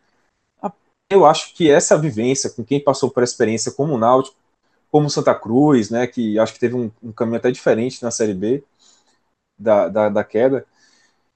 É, é, é, o que falta ao Vitória, sabe? Entender hoje qual é o campeonato dele, né? E, e, e de, de não, não tornar o jogo do Londrina uma catástrofe de, dos jogadores irem para o jogo da Preta, como eu falei, já pressionados. Porque o próprio jogo da Ponte Preta vai ser pressão. Ponte Preta tá brigando lá, lá em cima, perdeu hoje do Bragantino, né? E, e vai chegar para o Barradão para recuperar esses pontos que perdeu o Bragantino. Então, assim, falta a consciência realmente a torcida do Vitória. Só que esse que é o problema. A torcida do Vitória não entendeu isso ainda. É só você ver os comentários que estão no Twitter agora, depois desse jogo do Londrina. Né? O, a, o próprio torcedor do Bahia chega sacaneando e tal. O cara ele sente de raiva, ele vai com essa raiva pro estádio. Eu acho que, não sei, acho que falta o um entendimento de que 2019 não é o ano para o Vitória ficar pensando em subir, mas é o, o ano do Vitória para o Vitória não tentar estragar o que já está ruim, não tentar tornar essa série B caixão e vela para o Vitória. É tentar entender o campeonato que ele está disputando, entender que o Vitória precisa, acima de tudo, de paciência, de calma para entrar em campo, de não se abater com, com, com, com os gols que toma. E, e tentar virar ainda, ainda nessa, nesse resto de Série B para terminar na 16 posição. Se o Vitória terminar na 16 posição hoje por Vitória, é algo muito bom. Muito, muito, muito bom. Pelo que, pelas, pelas 11 rodadas, né? Daqui, não sei o que, vai acontecer, mas pelas 11 rodadas que o Vitória fez, a 16 posição é extremamente lucro. Então é isso, né? Mais uma vez a gente precisou ser o mais duro e o mais realista possível para deixar claro qual o campeonato do Vitória. É natural que depois de um resultado positivo o torcedor caia na tentação de olhar para cima, de fazer essa comparação com o Goiás, mas algo que já foi dito aqui por, por mim, inclusive, essa campanha do Goiás do ano passado, ela é extremamente nociva para o Vitória de hoje. Ela não, dá, ela não dá uma esperança. Ela, na verdade, tira o foco. E é isso que não pode acontecer jamais. O Vitória ele tem que ir mudando de faixa de campeonato para talvez na trigésima tantas rodadas, se muita coisa melhorar, fazer algum cálculo aí é, mirabolante para chegar. Hoje não tem nem o que pensar, o campeonato dele é realmente mirar os times aí que estão com pelo menos o dobro da pontuação dele para baixo ali, do Operário para baixo, 14 pontos ali, que já é o dobro da pontuação do Vitória. Então é isso.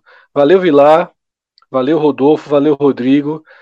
Sábado já tem nova rodada sendo finalizada e claro, mais um podcast aí para a gente detalhar tudo o que acontece na segunda divisão do futebol brasileiro. Obrigado a todos por chegar até aqui, pela audiência, e a gente se encontra na vasta programação do podcast 45 Minutos.